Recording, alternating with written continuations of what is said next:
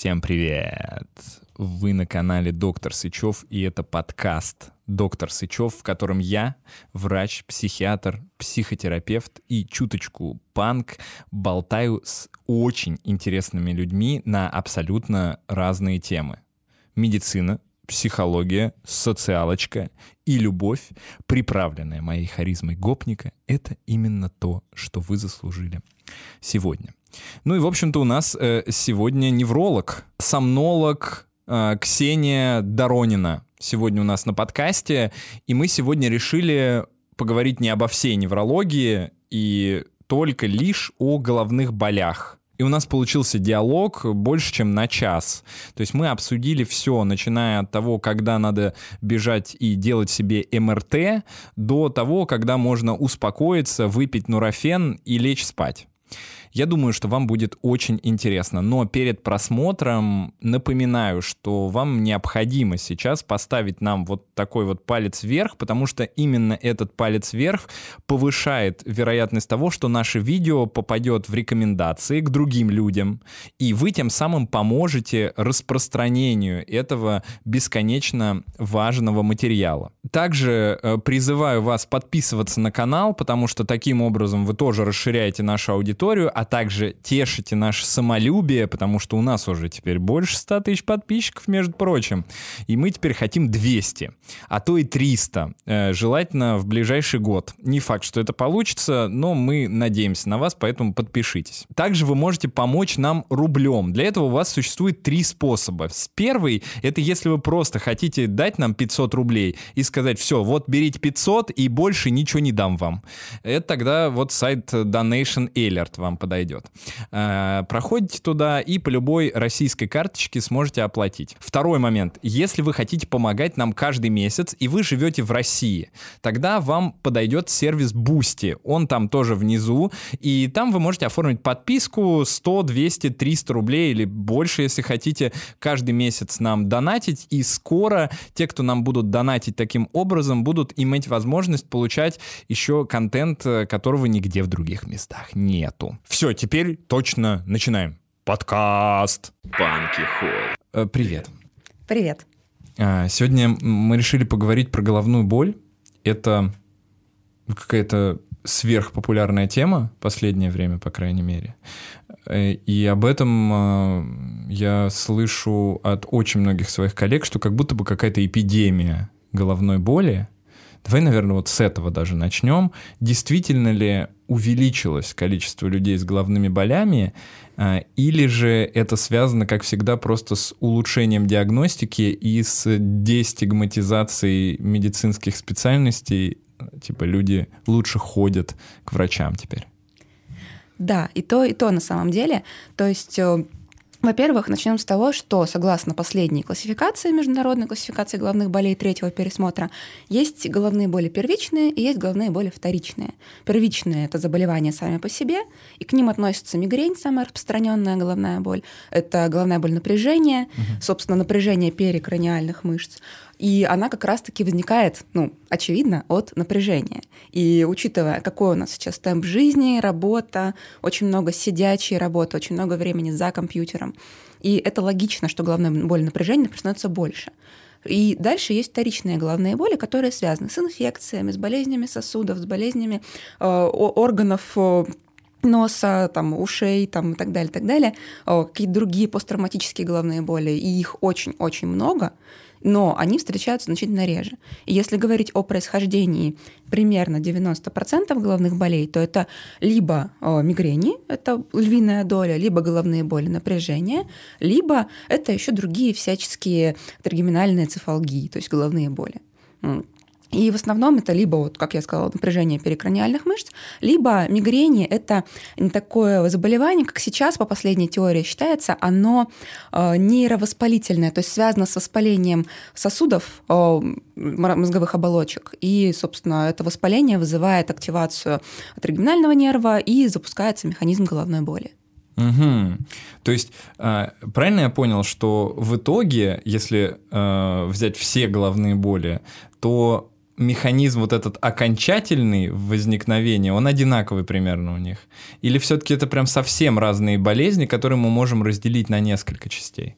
Ну, как минимум, да, мы можем разделить мигрени, головные боли, напряжение, кластерные головные угу. боли. У них немножечко разные механизмы, да. Ну и, конечно же, особняком делятся вот эти которые, головные боли, которые уже вторичные. Угу.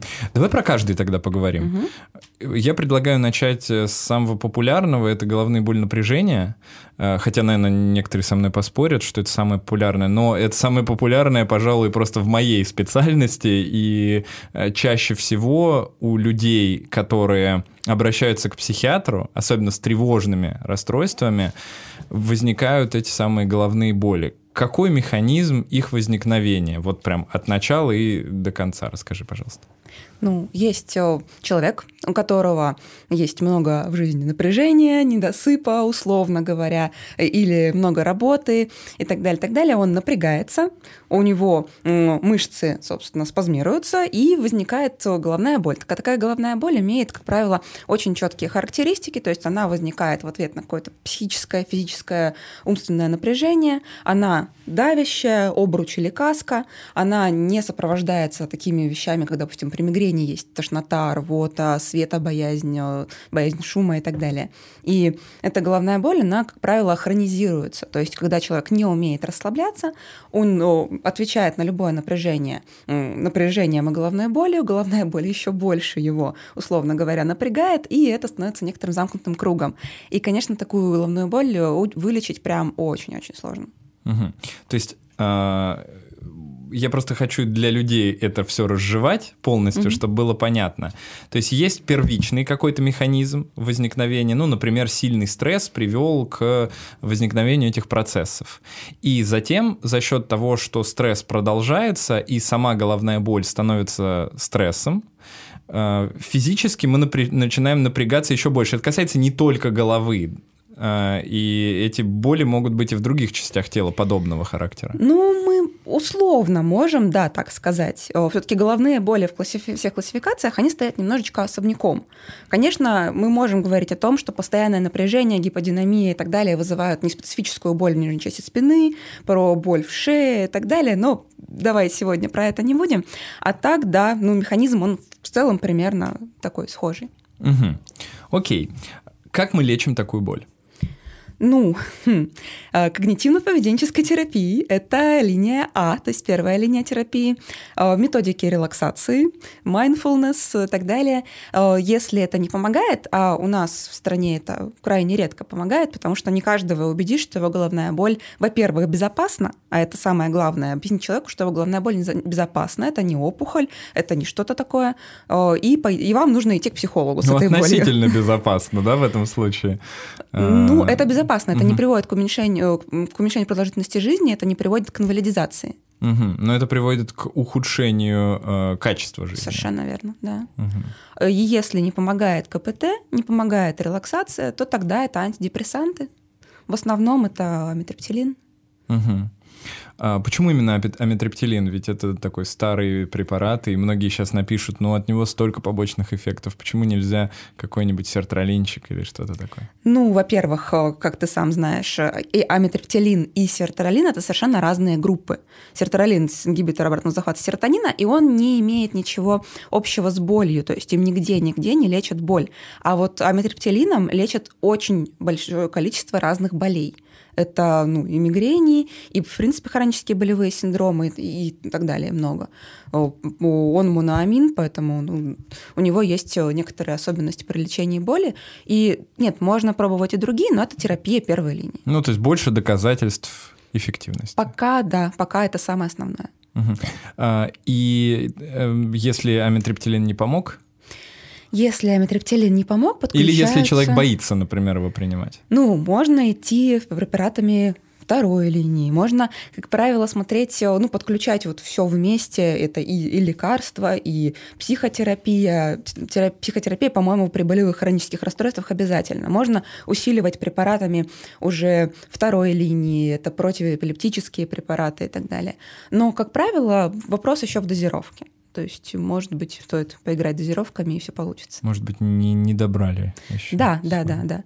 Ну или человек э, не, не совсем привержен рекомендациям. То есть, например, что-то не делает. Болит голова, выпьет, а не болит, не будет пить. Да, да, да, совершенно Мгм. точно. Ну, то есть тут, да, надо уточнить, что антидепрессанты — это препараты для постоянного приема, это не симптоматические препараты. Да. Мгм. Хорошо. Давай двигаться дальше. Э, Какой следующий класс? Давай мигрени. Мигрени. это прям самое любимое. Сейчас вообще... Вот это, кстати, как будто бы даже э, единственный диагноз из неврологии, который отчасти как будто бы даже романтизируется в каких-то группах населения, и люди говорят, вот у меня депрессия, там, а вот у меня мигрень, я сегодня что-то не... Как действительно проявляется мигрень? Я с удивлением узнала, что это романтизируется, потому что при мигрени есть совершенно неромантичные вещи, типа э, тошноты и рвоты. Ну, при депрессии, знаешь ли, то- тоже...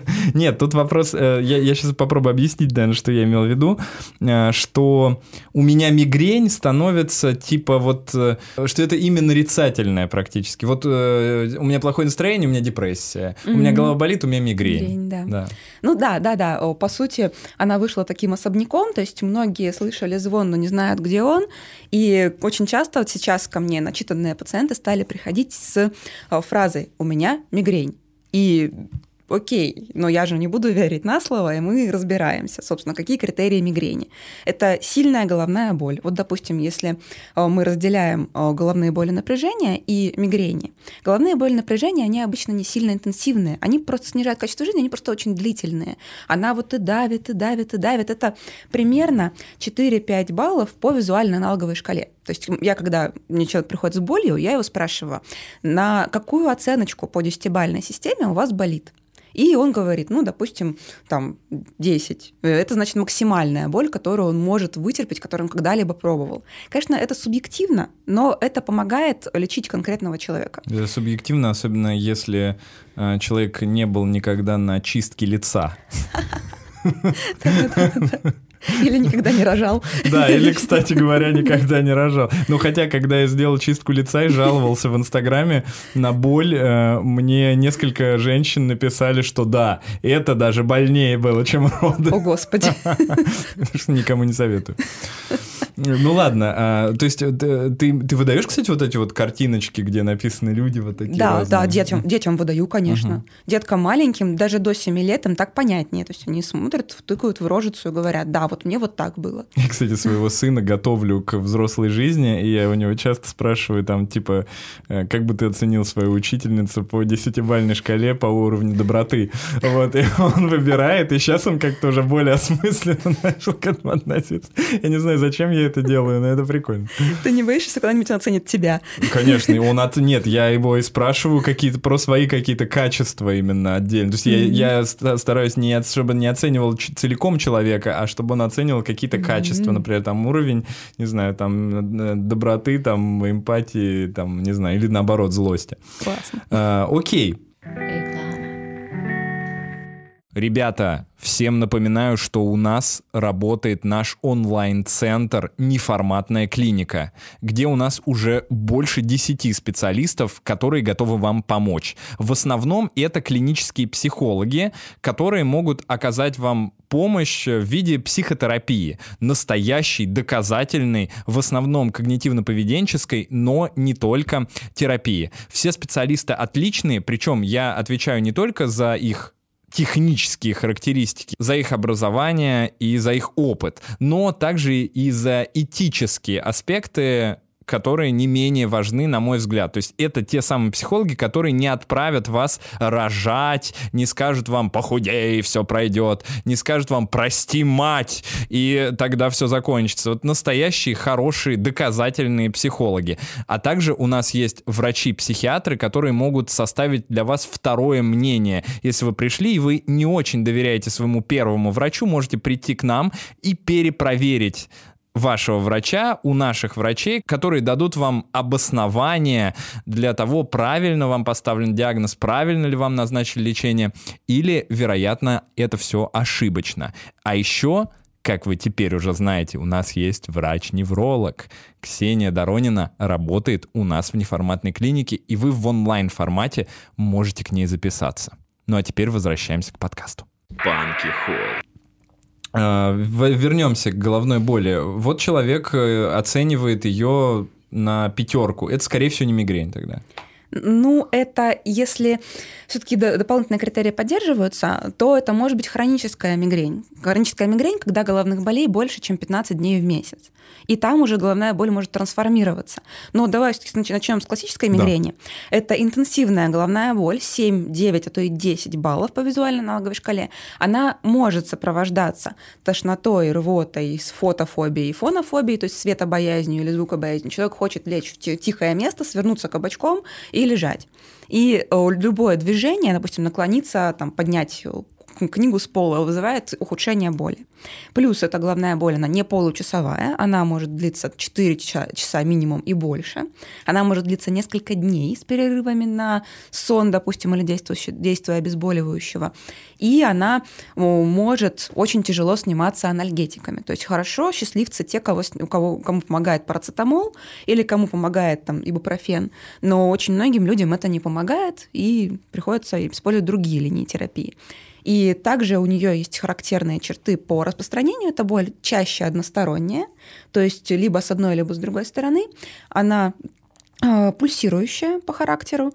Она часто очень затрагивает, например, область глаза или за глазом. И что еще такое, такого характерного? Она чаще начинается около 20 лет. Ну, то есть это мигрень, мигрень это головная боль, которая начинается в молодом возрасте.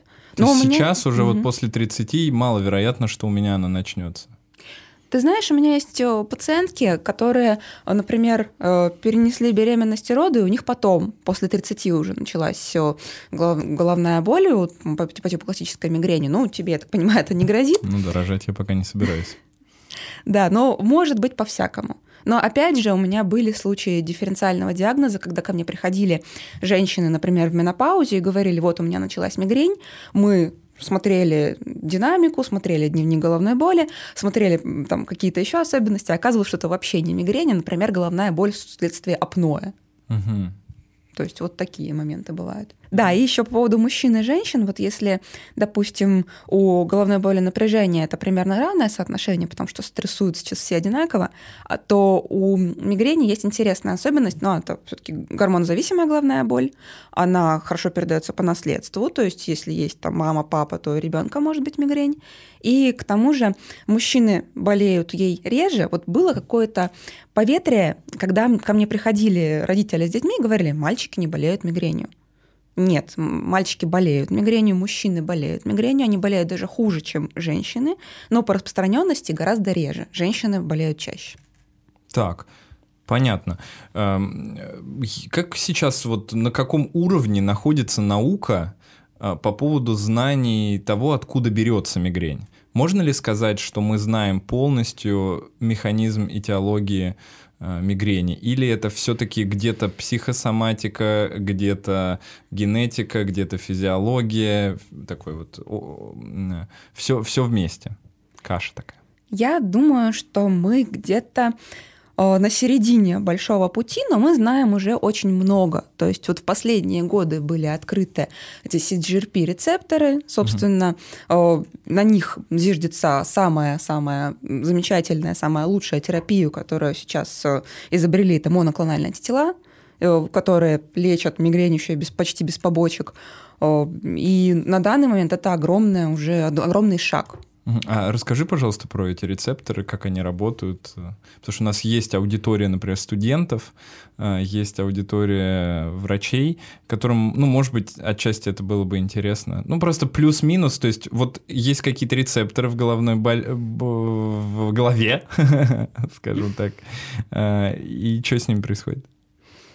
Так, ну, если коротко, то эти рецепторы, собственно, они э, контактируют с белком, и получается, запускается процесс э, активации тройничного нерва, раздражения тройничного нерва, тройничного или э, тригеминального, тут уже как кому. И, собственно, начинается вот этот вот процесс воспаления, и начинается процесс боли. Собственно, mm-hmm. вовлечение тройничного нерва, оно как раз-таки обуславливает еще и некоторую э, вегетативную отчасти симптоматику. Угу, это тошноту как раз всякую. Ну, да. Угу. Так, а, а что за лечение ты сказала? Моноклональные? Моноклональные антитела. А, моноклональные антитела – это а, те, а, собственно, вещества, а, то вещество, которое блокирует CGRP-белок и, собственно, не развивается приступ головной боли. То есть это подкожная инъекция, она делается один раз в месяц, от 3 до 9 месяцев. И если через 3 месяца оно эффективно, то мы лечение продолжаем. И это очень классно справляется с приступами. То есть оно не просто, как вот мы считаем, терапия успешной, если она за время лечения снизит вдвое и интенсивность, и частоту приступов. Так вот, они делают даже лучше. Угу. Есть э, процент, э, процентов 10-15 э, суперреспондеров, которые там чуть ли не полностью э, лишаются этих приступов, и все классно. Единственный минус, что они, конечно, дорогущие, эти препараты. Ну, сколько стоит вот э, трехмесячный курс, например, примерно? Я не знаю, как в Питере. Э, может быть, примерно одинаково, но э, одна инъекция – это 20 тысяч. Ну, собственно, три месяца – 60 тысяч. И есть вероятность, что после трех месяцев вообще не будет больше мигрени? Или э, в том случае, если подошло, то мы всю жизнь это делаем? Если подошло, то как минимум имеет смысл 9 месяцев проставить, а дальше вопрос. Видишь, поскольку они попали в продажу и вышли вообще, кроме после клинических исследований на рынок э, только если мне не изменяет память, в 2019 или 2020 году, э, у нас пока нет огромной вот такой базы, допустим, как по топирамату, например, или как по анаприлину, которым лечили мигрень десятилетиями. И мы не знаем, насколько это э, продолжится, насколько такое, такое счастье с нами будет. Угу. Поэтому, э, да, в какой-то момент мы видим улучшение, человек живет, если у него получается обострение мигрени, мы опять подкалываем. Mm, угу. Но по строке так, а триптаны ушли уже на второй, получается, куда-то ряд? Нет, подожди, почему? А, в лечении мигрени есть два типа. Это первый, это, собственно, лечение снятием обезболивания. Это ибупрофен, ну, парацетамол, если повезет, и другие НПВС. И если уже они не снимают, то тогда триптаны. На рынке сейчас их там три, по сути. И это терапия снятия приступа. То, угу. что вы говорили, моноклональные тела, это терапия, которая ну, профилактирует. То есть угу. она не дает приступам развиваться. К этой терапии также относятся те же самые бета-блокаторы, то есть анаприлин, пропронолол, в смысле атонолол. Э, это антидепрессанты. Ну, антидепрессанты – это вторая уже линия. Первая линия – это бета-блокаторы, это противоэпилептические, это пиромат, золотой стандарт. Вот, основные такие моменты. Угу. И получается, у человека есть э, две э, линии, которыми он лечится. Основное э, лечение вот эти уколы, и второе это вот то, что подойдет. Либо это НПВС какой-то, либо это триптаны, либо это противоэпилептические. Совершенно средства. верно. То есть есть препарат, который он держит в аптечке на случай, если заболит голова.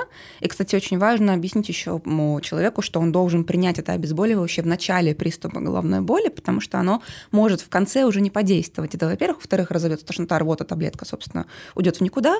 И очень важно в этот момент вот именно поймать начало. И есть препарат, который он пьет ежедневно. Болит, не болит, неважно. Мы пьем это там, ну, вплоть до 9 до 12 месяцев, если это пиромат. Пьем и смотрим, и ведем дневничок головной боли обязательно. Угу. Вот, кстати, давай про это немножечко поговорим. Это при любых головных болях э, требуется? Да, да, э, это очень важный инструмент, который помогает понять, во-первых, для меня эффективное ли лечение, то есть частота какая-то, интенсивность и прочее. Э, для человека это помогает э, понять триггеры. То есть при мигрени, при приступах мигрени всегда есть триггеры, просто они очень часто неосознаваемые. Они могут быть угу. совершенно разных групп. Это могут быть пищевые триггеры, это могут быть какие-то из э, окружающей среды, духота, тепло, холодно там, и так далее. Это могут быть стрессы, это могут быть запахи, э, мог, могут быть, ну, алкоголь это, по сути, пищевой триггер. Вот. И если человек ведет хорошо дневник, заполняет какие-то вещи, после которых у него болит голова, мы потом эти триггеры исключаем и снижаем таким естественным угу. методом частоту головной боли. Ну, то есть вот сейчас, отвечая на этот вопрос, ты как будто бы еще ответил на тот мой первый вопрос про ну, так сказать, биопсихосоциальное эм, значение эм, э, ну, вот этих, как сказать, биопсихосоциальная модель, можно сказать, да, вот возникновения мигрени. То есть важная и, видимо, генетика, там, физиология, и э, также не, не менее важно это какие-то психические механизмы. Конечно, конечно. Социальные. О, угу. Стрессы — это провокаторы мигрени. Вполне. Угу. И, соответственно, человек, ведя этот дневник, может э, в итоге прийти к тому, чтобы исключить какой-то стресс. Um, да, он может понять, что, допустим, стресс э, провоцирует у него приступ мигрени. Uh, сможет ли он его исключить, это, конечно, уже другой вопрос, но мы хотя бы будем знать. Угу. Например, кошка. Так, ну ладно. Что а, еще ты проводишь на приеме для постановки диагноза мигрень? Или это только опрос? По современным рекомендациям, вот, допустим, вышли в 2021 году клинические рекомендации российские. Хорошие, кстати, у вас э, клинические рекомендации. Я у всех спрашиваю врачей, потому что у нас вот вышли хорошие впервые. А, как у вас? Ты знаешь, хорошие. Вот, вот эти по мигрени, а за все, все, которые есть в России по всем заболеваниям, не поручусь, по мигрени угу. классные. То есть там прямо русским по белому написано, что э, врач может поставить диагноз мигрени прямо на приеме, чисто анамнестически, не потребовав э, и не рекомендовано это делать ни проведение МРТ, никаких других инструментальных обследований. То есть э, только анамнез, только характерные черты, и вуаля, мы имеем диагноз. Это либо мигрень эпизодическая до 15 дней, либо хроническая более 15 дней. И, кстати говоря, еще важный момент – аура. То есть про ауру не поговорили. Аура — это то, что сильно очень пугает наших пациентов. Это ощущения, какие-то сенсорные ощущения, которые появляются до головной боли и длятся примерно э, ну, минут, до минут 30. Если аура... Что это может быть? Это ну, может пример. быть э, мерцающее пятно в глазу, радуга, сужение полей зрения, может быть пропажа одного зрения на, на один глаз. Это могут быть и другие моменты, то есть есть стволовая, например, аура, которая характеризуется головокружением, а, нарушением равновесия. Бывает гемиплегическая мигрень, когда аура, в частности, ну, по сути, гемиплегия, то есть либо не имеет рука, либо рука и нога с одной стороны. Это очень так тревожно. Угу. И важный момент, если аура длится более 30 минут, и головная боль не наступает, лучше лучше вызвать скорую, потому что в том числе бывают и мигренозные инфаркты, э, которые подтверждаются уже инструментально. И вот э, это момент такой тревожный достаточно. Угу. Мигренозный инфаркт это что такое? Ну, по сути, это инсульт, произошедший угу. в, в течение приступа мигрени. Угу. То есть проблема какого-то сосудистого именно такого. Ну да. Нарушение есть, сосуда. Да, mm-hmm. ну по сути инсульт э, это же, э, если мы говорим про ишемический инсульт, нарушение кровообращения, то есть э, нет ишемия, механизм, механизм ишемии. Вот из-за воспаления, собственно, возникает какой-то процесс, который мешает поступлению кровотока в эту область. Возникает инсульт. А если головная боль началась, все, переживать не о чем. Ну, там Мигрень опасна чего. вообще? Да, она поопаснее явно, чем головная боль напряжения, но волноваться не стоит.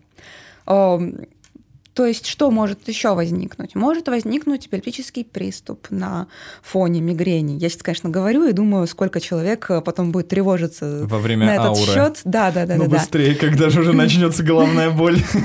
Нет, ну правда, это может случиться, и может, может быть мигренозный статус, когда у человека более, более 70, 72 часов, и это тоже требует госпитализации.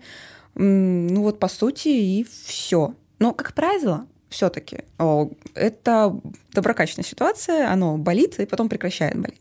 Но mm-hmm. есть еще такой момент, о, женщины, у которых есть мигрень с аурой, им надо очень-очень осторожно относиться к э, оральным, э, к оральной контрацепции потому что это также увеличивает риск тромбозов и, собственно говоря, нарушений сосудистых вплоть до инсульта. Ну и вообще в целом женщины, которые принимают пероральные контрацептивы, э, почти в, ну не скажу в 100% случаев, но в очень большом проценте случаев замечают, что у них э, хуже с приступами становится на фоне приема. М, то есть больше приступов Да. становится. Ну, у женщин это гормон-зависимое заболевание. То есть оно может еще и во время менструации до-после проявляться.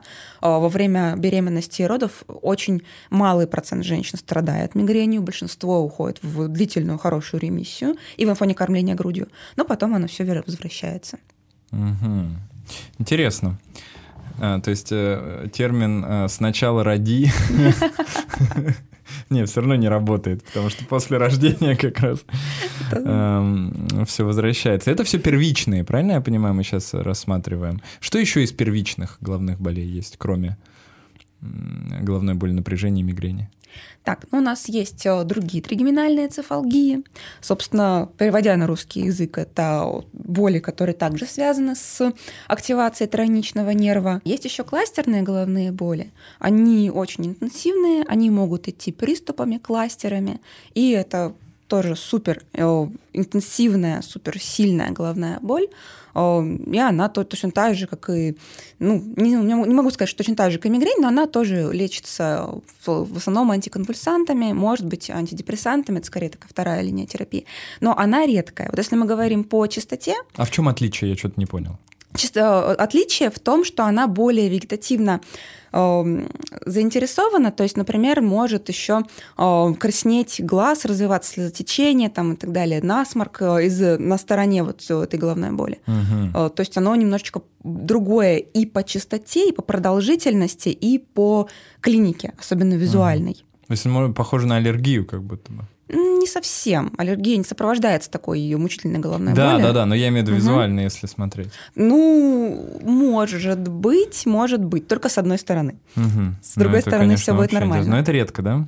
Да, это очень редко. Если смотреть, вот ты сказал, что головная боль напряжения самая часто. На самом деле можно поспорить. Мигрень все-таки встречается даже чаще, чем головная боль напряжения. И на практике я прям точно это вижу. Ну вот э, я прочитал, что ВОЗ э, говорит, что у одного из семи встречается. Мигрень? Да. Да, да, примерно так. Ну это бешеные какие-то просто цифры. Да. И очень странно, что несмотря на огромную информацию, которая появилась в течение последних 20 лет, ко мне приходят люди, даже не из деревни, а вот в миллионнике Новосибирске, которые, допустим, жили 20 лет и не знали, что у них мигрень. То есть у них было все по классике, односторонняя боль, тошнота, рвота, фотофонофобия. Они приходят, 20 лет мучаются и вот узнают на приеме, что у них мигрень. Мгм. Это интересно. Ну, э, видимо, им кто-то до этого говорил, что это не мигрень. Или просто не говорил диагноз. Такое ну, часто же может бывает. быть, не ставился. Плюс еще, ну, есть э, старая неврологическая школа. Очень многие люди с мигренью шли с диагнозом надсегментарная вегетативная дисфункция. И, собственно, поэтому видят Это как, диагноз. типа, как ВСД, типа? Да, да, да. Мгм. Вегетосудистая дистония или вот надсегментарная вегетативная дисфункция. Э, По сути, точный диагноз не ставился, и, собственно, точное лечение и не назначалось. Мгм. Ну, кластерные боли, если я правильно понял, э, ставятся они похожи на мигрень, э, тоже с такой мощной постоянной головной болью, но есть больше вот этих вегетативных каких-то конкретных э, проявлений. А, Это все первичные. Мы можем уже переходить к вторичным, или есть еще какие-то вот то, что точно эм, будет полезно нашим слушателям, или дальше уже казуистика? А, Нет, это не то чтобы казуистика, оно встречается, а, но я бы сказала так, а, что большинство, вот 90% головных болей, это все-таки первичные, и это либо мигрень, либо головная боль напряжения. Но Конечно, может случиться там 1-2% людей, которые не попадают в эту характеристику, у них будут более узкие головные боли. А, Но тут вопрос еще, мне кажется, что перед тем, как перейти к вторичным головным болям, можно обсудить красные флаги все-таки. Это такая важная тема, Мгм. когда вообще нужно делать МРТ, потому что многие пациенты, я их за это немножко там ругаю, ну не ругаю, конечно, но, скажем так, э, говорю, что они ну, напрасно э, сделали э, там МРТ-обследование, потому что его должен назначить врач с конкретным показанием, куда смотреть, что искать и как изменится тактика от этого. Э, В большинстве случаев МРТ все-таки мы не назначаем при головной боли, Мгм. и другие инструментальные обследования тоже. Но Давай тогда мы, Мгм. можно шаг назад сделаем? давай. Э, И поговорим не только о том, когда МРТ, а когда вообще надо идти к неврологу. вот э, в каком случае надо уже задуматься о том, чтобы пойти? Я думаю, если болит голова, то надо задуматься. То в, в любом случае, да? То есть вот не как с МРТ, потому что, ну, там я примерно представляю, в каких случаях необходимо идти на МРТ, а, но к неврологу лучше сходить, если, в принципе, у вас какая-то головная боль периодически возникает, лучше изучить этот вопрос. Ну, я бы сказала так, если головная боль возникает, и это влияет на качество жизни. Угу. То есть есть куча опросников, которые э, именно изучают снижение качества жизни при, допустим, той же самой мигрени или при другой головной боли. И если есть ощущение, что эта головная боль сильно снижает качество, то да, конечно, надо идти. Да даже если не сильно снижает, почему нет? Угу. Окей, давай с, с МРТ, потому что это проблема, мне кажется, России, э, вот этой доступности любой диагностики. С одной стороны, конечно, я знаю, что есть люди, которые там из э, европейских стран специально приезжали к нам в Россию, чтобы э, сделать анализы за 10 тысяч рублей, все, которые возможно. А с другой стороны, это часто приводит к гипердиагностике. В своей специальности я постоянно сталкиваюсь с назначением э, не назначением, а прохождением диагностики в виде э, поиска э, серотонина, э, количества серотонина зачем-то, или количество уровня кортизола, хотя он меняется каждые две минуты там в зависимости от того, что с вами происходит. Но тем не менее, эм, люди все равно идут. Вот с МРТ это еще страшнее в плане того, что это еще и дорого стоит. Если анализ на кортизол стоит 2000, то МРТ будет стоить десятку, скорее всего, а в Москве 15. Поэтому вот давай, да, это хорошая тема. Ну, собственно, МРТ нужно, если мы подозреваем, что мы в голове что-то найдем ну, не только мозги, которые мы ожидаем угу. там найти, но еще и что-то дополнительное. Например, это э, очаги демилинизации в виде рассеянного склероза, какая-нибудь опухоль, вот чего больше все боятся, э, это именно опухоли. Э, это какой-нибудь сосудистый очаг. меньше боятся? Рассеянный склероза меньше боятся, да, гораздо меньше. Как, это, как думаешь, с чем это связано психологически?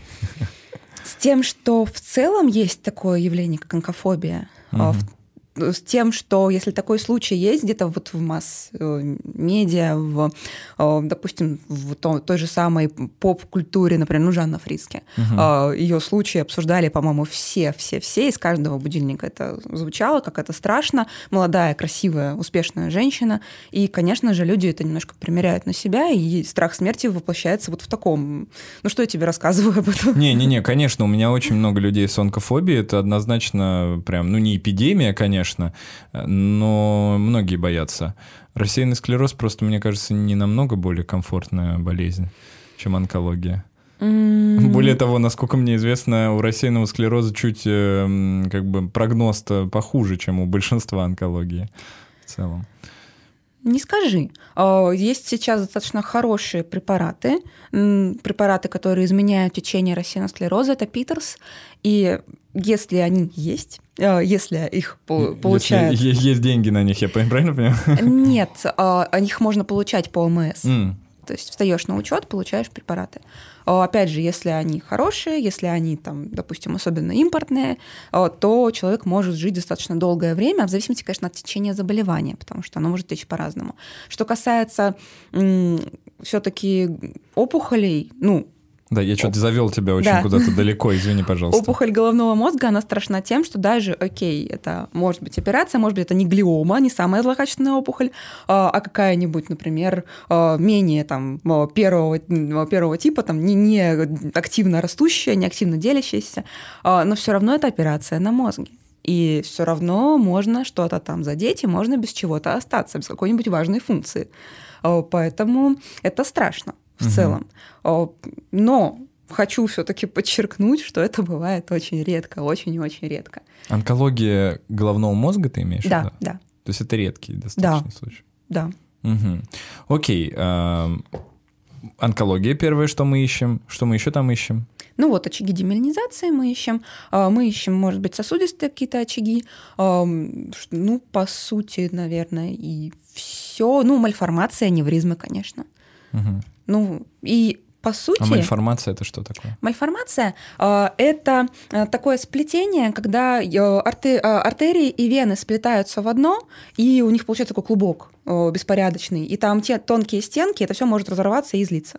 Угу. Что такое бифуркация, я знаю, но лучше тоже, наверное, объяснить для людей. Нет, бифуркацию я не говорила, я говорила про аневризму. Ой, аневризма, да-да-да. Да, угу. аневризма — это выпячивание стенки сосуда, а, то есть артерии, и оно выпячивается, конечно же, истончается, и, собственно, опять же, это ведет к разрыву. Угу. Ну, может привести к разрыву на фоне повышения давления, на фоне активного там какого-нибудь физического угу. напряжения.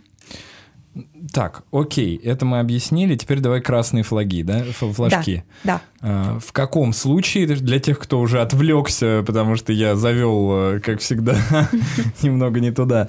А, мы сегодня, сейчас, вот в данный момент, решаем, когда необходимо все-таки идти на МРТ, и э, даже если вас э, туда не отправил доктор ваш. Подчеркну, что лучше всего все-таки получить направление от врача. Конечно. Потому что э, человек сделает МРТ сам, получит страшное описание, оно очень страшное обычно, угу.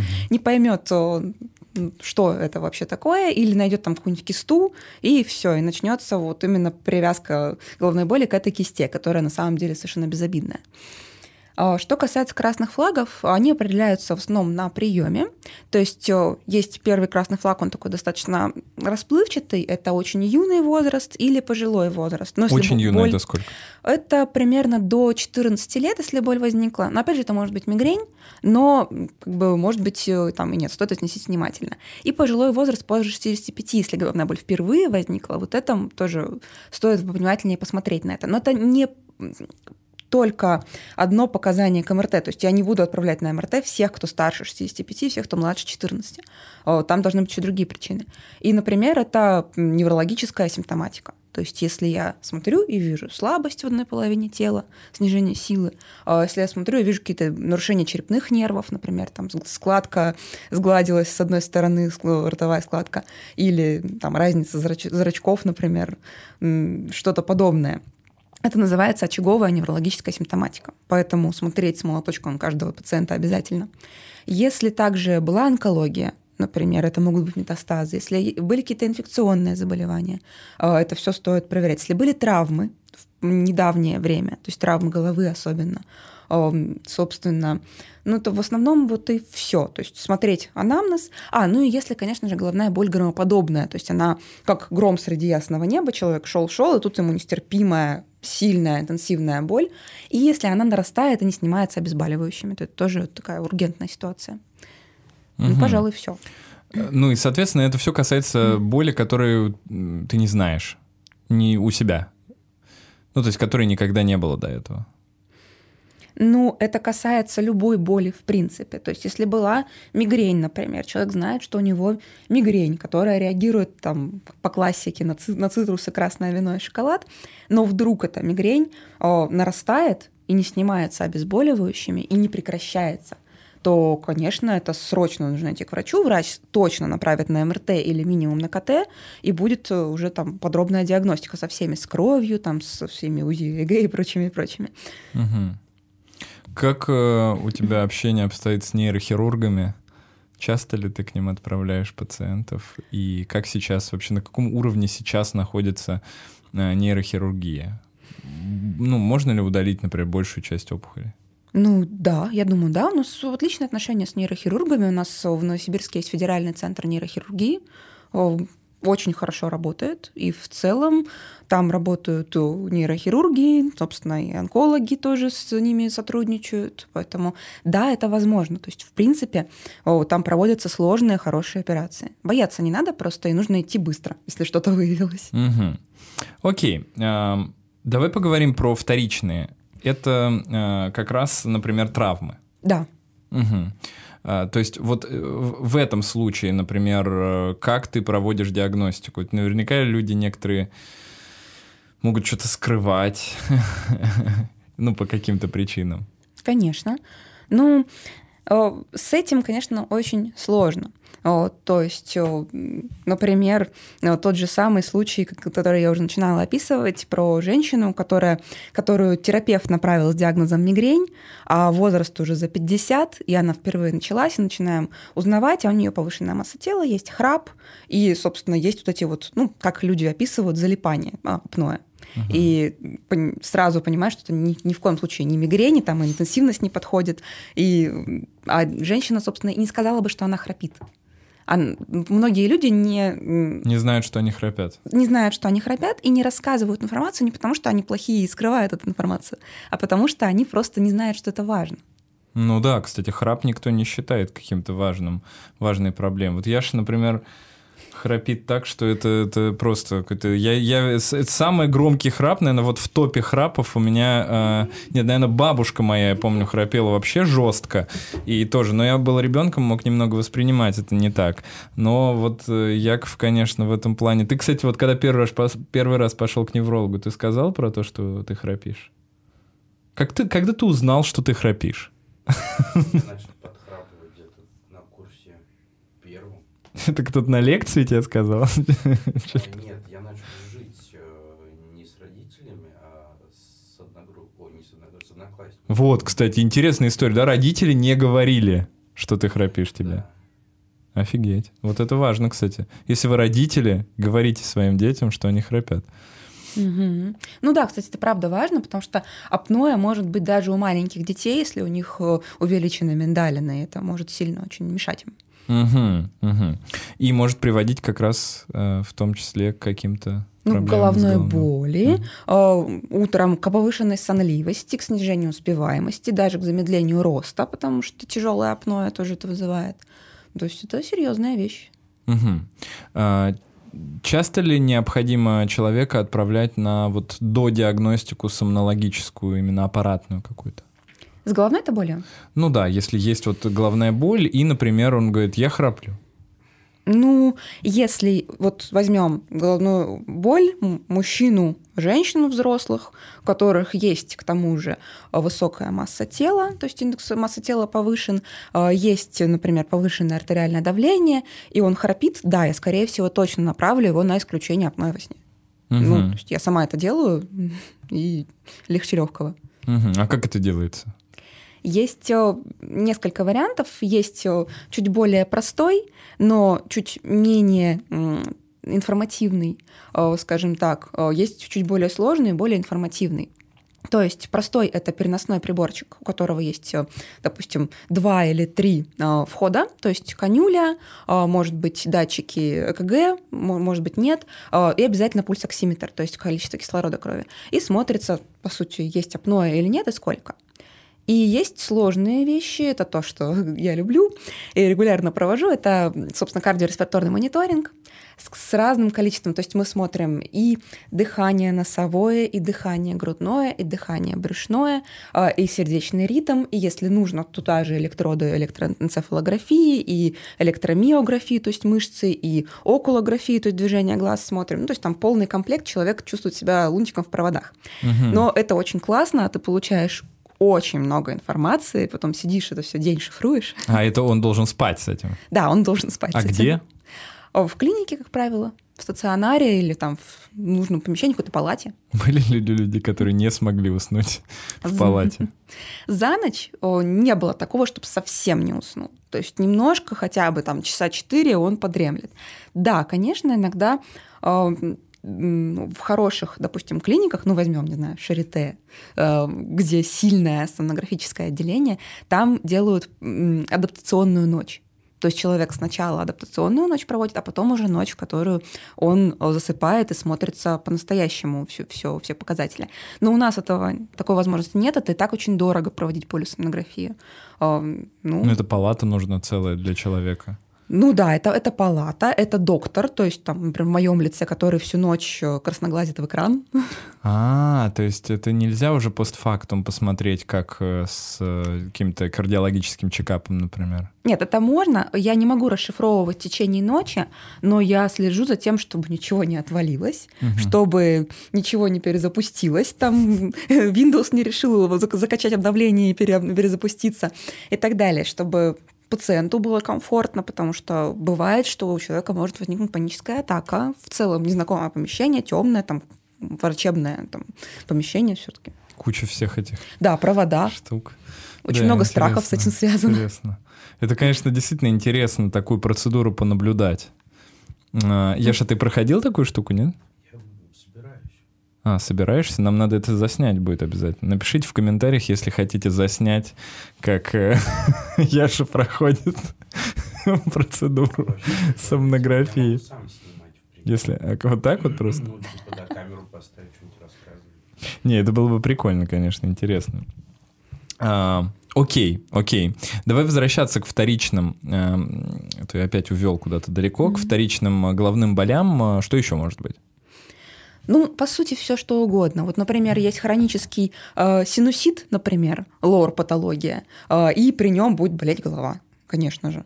Э, например, есть головные боли, связанные с патологией зубов и челюсти. Есть связанные с, э, с инфекциями, например. Ну, та же самая банальная интоксикация при гриппе. Тоже головная боль. Угу. И, ну, Это вот, кстати, единственная э, ситуация, когда у меня болит головная боль. Вот я точно знаю, что когда она у меня болит, это значит, я болею вот какой-то вир- вирусом каким-то. Угу. Ну, то есть, по сути, все, что может вызывать головную боль, оно считается как вторичное. То есть это, и, например, ну, редкие какие-то ситуации, допустим, а, воспалительные заболевания сосудов, те же самые воскулиты, например, угу. тоже могут характеризоваться головной болью. То есть это проще, не знаю, перечислять-то прям очень долго, много причин. Угу. А как ты это узнаешь? У пациента. То есть, э, получается, тебе нужно собирать анамнез по лор-болезням, по вот э, сомнографическим вот этим моментам, по сосудистым. А, ну, ведь может быть такое, что человек, например, не знает, что у него там с сосудами, и головные боли, тем не менее, остаются. То есть ты это уже делаешь, получается, после того, как тебе не получилось поставить диагноз мигрень, ну или там первичные какие-то. Ну, диагноз действительно может э, затянуться, процесс диагностирования, но, как правило, во-первых, подчеркну еще раз, что такие случаи крайне редкие, то есть э, чаще всего э, чем характеризуются еще вторичные головные боли? Тем, что мы вылечили этот ринит или синусит, головная боль прошла, мы вылечили этот, условно говоря, ужасный кариес с пульпитом, все, головная боль прошла. И тогда человек до меня просто не доходит. Mm-hmm по сути, инфекци... с инфекционными патологиями он тоже до меня не дойдет. А, да, есть отдельная ситуация, например, какие-нибудь редкие заболевания, условно говоря, например, болезнь моя-моя возьмем а, супер редкое заболевание. Один раз видела а, диагноз в Новосибирске, но обычно это болезнь характерная для жителей, допустим, Японии, ну, то восточные страны. Это истончение сосудов, они ну, происходит так. Сосуды истончаются, и сплетаются в такие клубки, которые на ангиографии видны как будто клубы сигаретного дыма. Собственно, моя-моя по-японски сигаретный дым. А, может быть, просто дым. Не очень хорошо знаю японский. Я знаю только мой. А почему в Японии? Это генетическая какая-то история? Да, она немножко связана с генетикой, а, по сути. И вот эти сосуды, они могут разрываться это тонкие, маленькие капиллярчики, они могут разрываться, приводить к микроинсультам, приводить, собственно, к воспалительные там есть изменения. И, и конечно же, это сопутствующий течет с головной болью и неврологическим дефицитом. И вот, например, ну, условно представим, такого случая не было в моей практике, а, но условно представим, что у человека есть начальная стадия вот этого заболевания, у него болит какая-то часть головы, а, и, а, собственно, он ходит по врачам, пытаются выяснить, а, допустим, неврологический дефицит еще не появился. И да, в таком случае может человек долго ходить по врачам, долго выяснять причину. Но это один случай, ну, не знаю, на миллион, может угу. быть. Ну, в большинстве случаев, если у вас болит голова, это первичная какая-то головная боль, скорее всего, либо мигрень, либо головная боль напряжения. Можно так сказать, да. часто ли мигрень врачи путают с какими-то другими болезнями, и можно ли вообще это перепутать, или это вот прям такая классика, что всегда она примерно одинаковая? Нет, можно перепутать. Э, я сама иногда сталкиваюсь со сложностями дифференциальной диагностики, казалось бы, таких непохожих головных болей, как головная боль напряжения и мигрень. Когда приходит человек со стертой симптоматикой и говорит, ну вот она у меня болит на 4-5 баллов, но пульсирует вот немножко подташнивает и, и так далее. Ты о, смотришь, думаешь, он ведет дневник с описанием этой выраженности головной боли, сопутствующих симптомов, и потом как-нибудь приходишь к выводу. А может быть, о, человек имеет две головных боли. То есть никому не запрещено все это совмещать. Два диагноза, да. Да, и он может иметь головную боль напряжения, он может иметь мигрень, а может еще иметь о, боль из-за хронического там, синусита или фронтита. И это все может сочетаться в одном человеке. Почему нет? Угу. Да, кстати, это, это, важный такой момент. А у меня еще есть вопрос. Э, очень много таких людей, мне кажется, особенно последнее время, когда э, ну, как-то люди проще стали относиться к медикаментам, что ли. Много есть людей, которые на постоянной основе принимают э, всяческие НПВС. Ну, чаще всего это ибупрофен, конечно.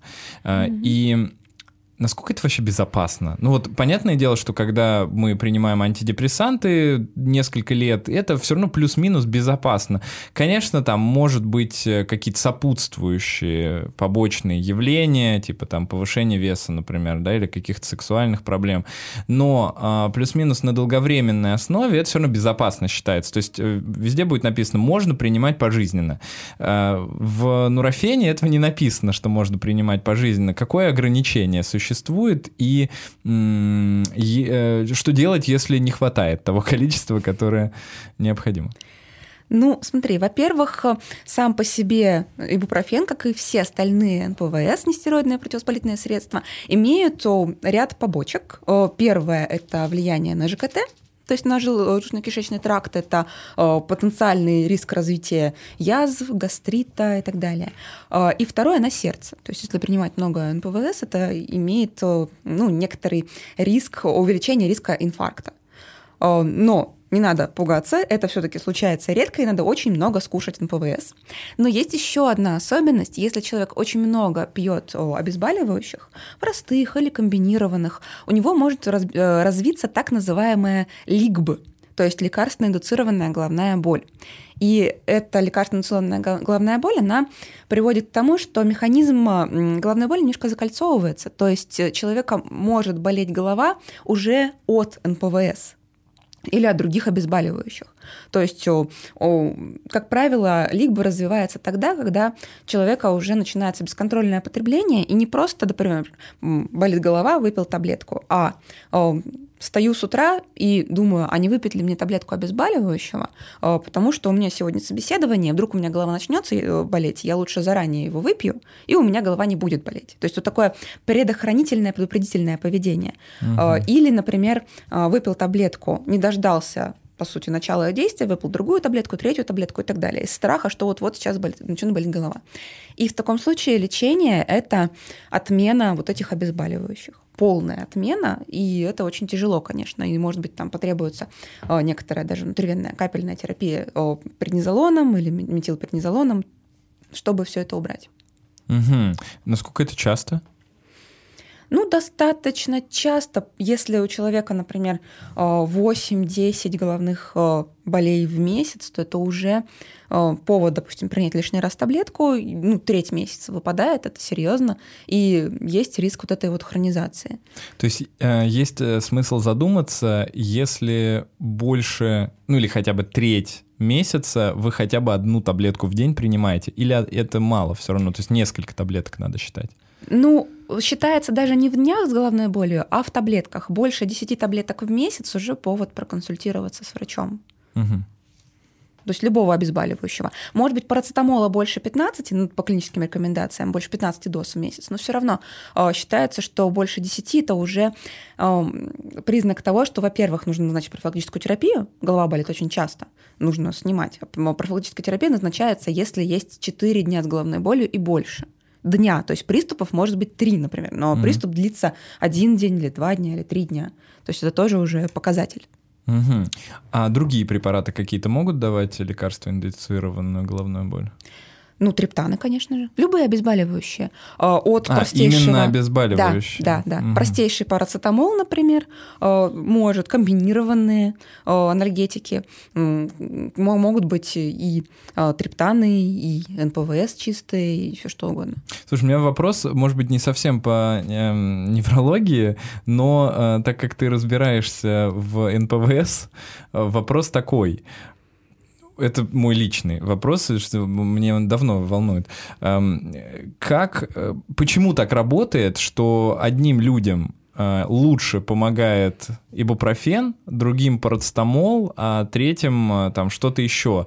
Э, мы не берем здесь мигрень, естественно, мы не берем здесь вот только лишь какую-то э, такую острую головную боль. Ну давай, не берем мигрень, но берем все остальные головные боли или даже не головные боли, а, например, э, недомогание при вирусных э, инфекциях.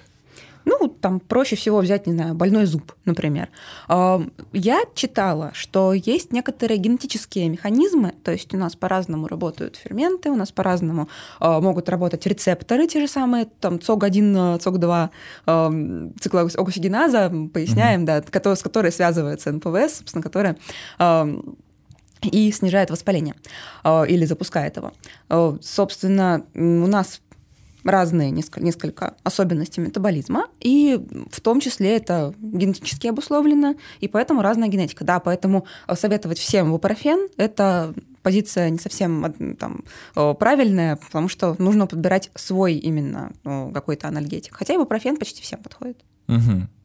Ну да, ну да, кстати, ибупрофен, тем не менее, это самый популярный. Ну да, да. Угу. Ну даже э, в, опять же, тех же самых клинических рекомендациях, которые я все время упоминаю сегодня, э, он как первая терапия для обезболивания. Угу. Окей, э, у меня вопрос э, про метеозависимость. Потому что споры какие-то на эту тему идут в научном сообществе вот практически не прекращаясь постоянно. А, и был, например, очень большой спор несколько лет назад а, моих э, знакомых э, на тему, влияет ли как-то на нас погода, может ли она вызывать у нас э, какие-то, ну, к примеру, изменения там в плане главных болей может быть, что-то новенькое расскажешь. Э, и потому что в большинстве случаев все неврологи говорят, нет, не влияет. Но объективно-то многие люди э, говорят, вот я знаю, сегодня будет меняться погода. Э, и раз она меняется. Это мракобесие или нет? Я бы не сказала. Я думаю, что все-таки мы э, пока еще недостаточно изучили этот момент, и нужны больше э, какие-то широкомасштабные, когортные, там, большие исследования, э, где будет точно вы, выяснено. У меня очень много пациентов, которые говорят, то, что у них головная боль ухудшается именно на изменение погоды, и это угу. видно по дневнику. Например, там, дождливая какая-нибудь осень с частными переменами погоды, и прям видно, что календарю этот месяц был полный головных болей, а, допустим, декабрь, январь нет. Угу. Я... А от сезона, кстати, зависит? Да, может зависеть от сезона, вполне. Я не знаю до конца, но я никогда не спорю. То есть, ну, считает человек, что у него смена погоды вызывает головную боль. Окей, угу. хорошо. Зачем я буду с ним спорить и говорить, что это не научно? Нет, ну понятно, с пациентами на эту тему спорить, наверное, действительно не имеет смысла. Здесь вопрос только такой научный скорее. У меня вот угу. э, интерес научный больше. Угу. А, а вот э, головная боль при повышении артериального давления, например. Это же частая то есть, да, тоже достаточная история. Она как-то отличается от э, стандартных вот этих главных болей, о которых мы поговорили. Можно ли как-то заподозрить у себя такую кардиологическую проблему? Ну, конечно, можно легче легкого померить давление при головной боли и, угу. собственно, вести также дневник давления и, и совмещать эти вещи. А, на самом деле нет такого сейчас отдельного вида, как головная боль, связанная с гипертонией. А, но опять же, это все история про а, вторичные головные боли. То есть нужно очень четко проводить э, сбор анамнеза. Нужно смотреть, совпадает, не совпадает с повышением давления. Есть ли вообще повышение давления без головной боли? И что еще сопутствует этой головной боли? Потому что очень часто, допустим, у людей с тем же самым мигренозным приступом повышается давление. Но причинно-следственная связь здесь совершенно обратная. То есть Мгм. есть мигрень, больно, давление повышается. Это нормально. Мгм. Так, я что что-то хотел нам сказать? Да, у меня головные боли были всегда ассоциированы с физическими нагрузками или в бане, например. Мгм. Где давление высоко поднимается, вот, а оно прям очень высоко поднималось, и прям такая она неприятная. А, кстати, что с этим делать? А, я не знаю, будет слышно, наверное? Ну, наверное, будет, да, слышно? Ну ладно, напишем субтитрами тогда. Э, это, кстати, интересный вопрос, потому что у меня даже вопрос не в том, что я понимаю, что это может быть действительно на фоне физических нагрузок, но что делать-то в этом случае? То есть мы же ну, не можем отменить человеку физические нагрузки, просто их снижать как-то? Ну, я что сказал не только про физические нагрузки, а про э, изменение температуры. То есть Мгм. есть реально головные боли, связанные с э, теплом и холодом. Есть холодновые головные боли, тепловые головные боли. А Есть даже головные боли, связанные с сексом. Мгм. Собственно, после оргазма, да. А, после оргазма, ага, да, я слышал И- тоже про это. Это очень, конечно, грустная история. А, Ну, и в данном случае просто, на мой взгляд, нужно начать хотя бы с ограничения перепада температур. Мгм. То есть, если это, возможно, это не, не чистая боль, связанная с физической нагрузкой, хотя такая тоже может быть, А, но нужно подбирать температуру комфортную, все-таки не ходить в баню, потому что а, такой жар это тоже не самая здоровая история. И тем более уж не надо после бани прыгать в холодный бассейн, как многие люди делают, или в холодный сугроб. И нагрузку подбирать очень дозированно и под человека. Может быть, есть какая-то нагрузка, которая не вызовет головную боль. Например, если головная боль возникает при там, беге и прыжках, давайте плавать. Мгм. Ну да, да. Эм, окей. Давай тогда перейдем к детям Э, и чуть-чуть поговорим про них. Э, Как у них узнавать о головной боли, потому что для меня это какой-то секрет, особенно если ребенок до трех лет. Как мы поймем, что у него болит, во-первых, что-то, но это еще ладно, мы можем определить. Как мы поймем, что у него болит именно голова, и, и самое интересное, как мы поймем, где она у него болит, Э, потому что он, конечно, может показывать на один бок, но это ведь совершенно не значит, что это именно там. Да. Но в целом э, головные боли, если мы говорим о головных болях напряжения, то они все-таки характерны для детей более позднего возраста, ну хотя бы уже с 7 годиков, потому что э, у него реально появляется повод напрягаться. Стресс, Да. стресс.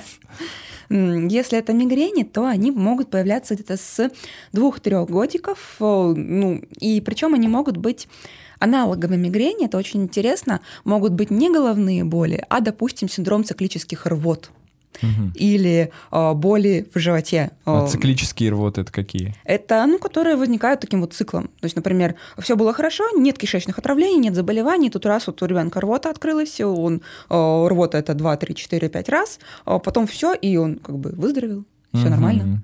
Как правило, потом уже ближе к подростковому возрасту или уже к там, старшему детству это все переливается в классическую мигрень. Но вот 3-5 годиков там, или там, до, до 7 примерно это может быть, допустим, синдром ци- ци- циклических рвот или еще какие-то подобные гастро там, симптомы. Мгм. А перерасти можно мигрень? Ну да, да, да. Оно, оно потом, пере- пе- скорее всего, перерастает в мигрень. А что кас- Не-не-не, перерасти мигрень можно? Ну, то есть, типа, в детстве есть, а потом щелк там в 20 лет и все прошло. Хорошо бы, если так, но это крайне редко. Скорее наоборот, да? Скорее наоборот, оно пика достигает примерно с 20 до 35 до 40. А потом?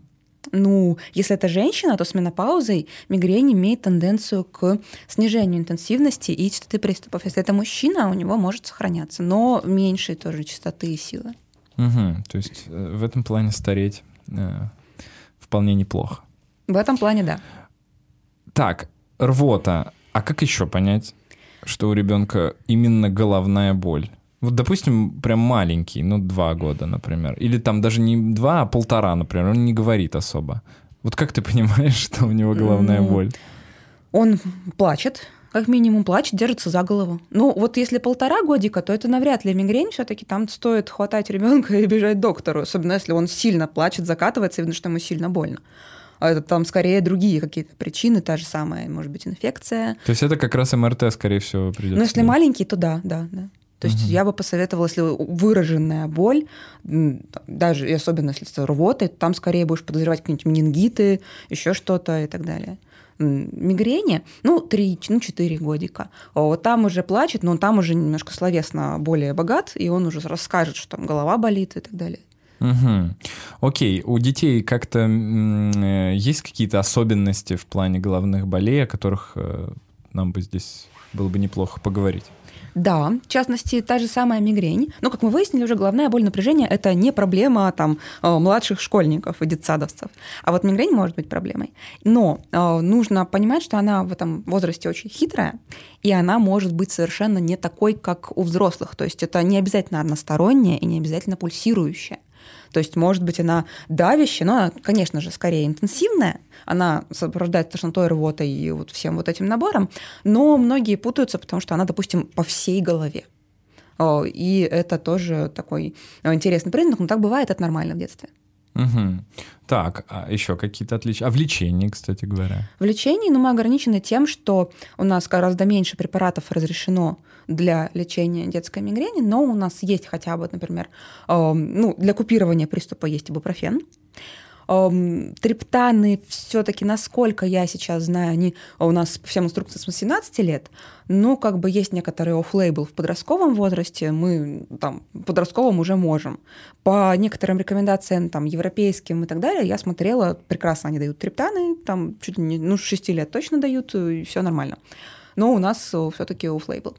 А, а почему бояться, что какие-то побочные эффекты будут? Ну, скорее, да, это же очень тонкий и сложный процесс добавления каких-то новых элементов в инструкцию препарата. То есть нужно там, провести исследование, нужно это все там, обновить линейку, заместить инструкцию, перевыпустить а, препарат. ты имеешь в виду научные исследования да, в этом да, плане? Да, да. Угу. Не, ну здесь-то вроде как у нас, э, если это аналоги какие-то или если это поступает на рынок с европейских рынков, что все должно быть неплохо.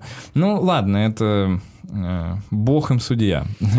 Хотя было бы неплохо, если бы детям можно было, да, назначать триптаны, конечно. Ну, начнем с того, что в целом триптаны это такие препараты, которые многими людьми не совсем хорошо переносятся. То есть достаточно много побочных эффектов. Да, у них хорошая эффективность, но люди рассказывают про ощущение дискомфорта, может, падение давления, там, ну и так далее, так далее. Поэтому, с одной стороны, да, хорошо, если есть у нас эффективный э, механизм прерывания этого приступа. С другой стороны, э, могут быть какие-то побочные эффекты, но так всегда. Нет побочных э, эффектов, значит, препарат не работает. Да, это точно. Давайте поговорим еще буквально пять минут про мракобесие относительно головных болей. Что существует на рынке? Вот чем не надо лечить головные боли или какие методы не стоит делать для того, чтобы диагностировать у себя какую-то болезнь, связанную с головными болями? Ну, уже выяснили насчет того, что не надо всем подряд делать МРТ. Эм, как правило, диагноз ставится мигрени на приеме, и поэтому электроэнцефалография и сканирование сосудов, они тоже э, не, э, в рутинной практике не проводятся. То есть, если доктор назначает, то он как бы объясняет, потому что вот я хочу у вас вот это найти или вот это посмотреть. То есть, понятное дело, что если, например, ко мне приходит человек с головной болью уже старшего возраста, ну, допустим, 60 лет, да, наверное, я э, захочу посмотреть, что у него, например, в сосудах. Может быть, там есть бляшки. Это параллельно, это как риск инсульта стеноз значимый. Если это молодой человек, там какие-то, может быть, другие причины будут, но если без причин, то зачем это назначать? Собственно, анализы крови тоже при классической простой мигрени не нужны, но если мы что-то подозреваем, то назначим. Но опять же, нужна какая-то причина веская. Что касается, ну, я не знаю, может быть, есть какие-то замечательные методы из серии там сканирования ауры или еще чего-то. Но для я ними не сталкивалась. Да, для диагностики. Сканирование, я так понимаю, не той ауры, да? Да-да-да, конечно, той, которая вот плохой или хороший человек. Так, а лечат вот э, чем головную боль? Ну, наверняка же ты встречаешь в своей практике, что вот, меня лечили пиявками 6 лет.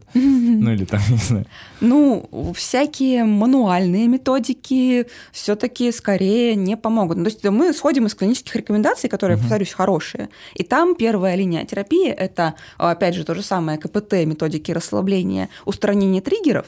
А, и, а, собственно, дальше это идет больше четырех приступов, значит, у нас есть профилактическая терапия, которая медикаментозная. она тоже перечислена там первая, вторая линия.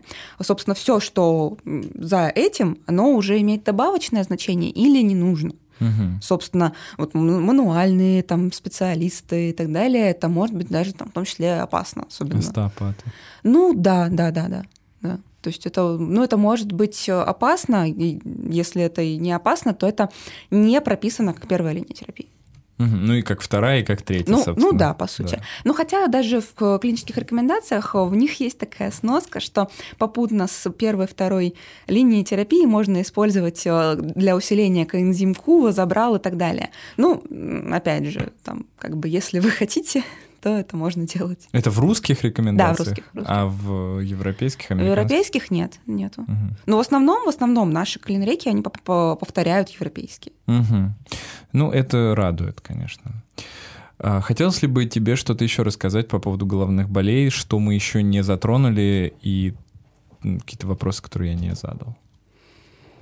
Ну, возможно. Что важное возможно, такое? Да стоит затронуть немножко вопрос диагностики, что в любом случае, что можно сделать до приема врача. Вот, так, например, вот важный важно, момент.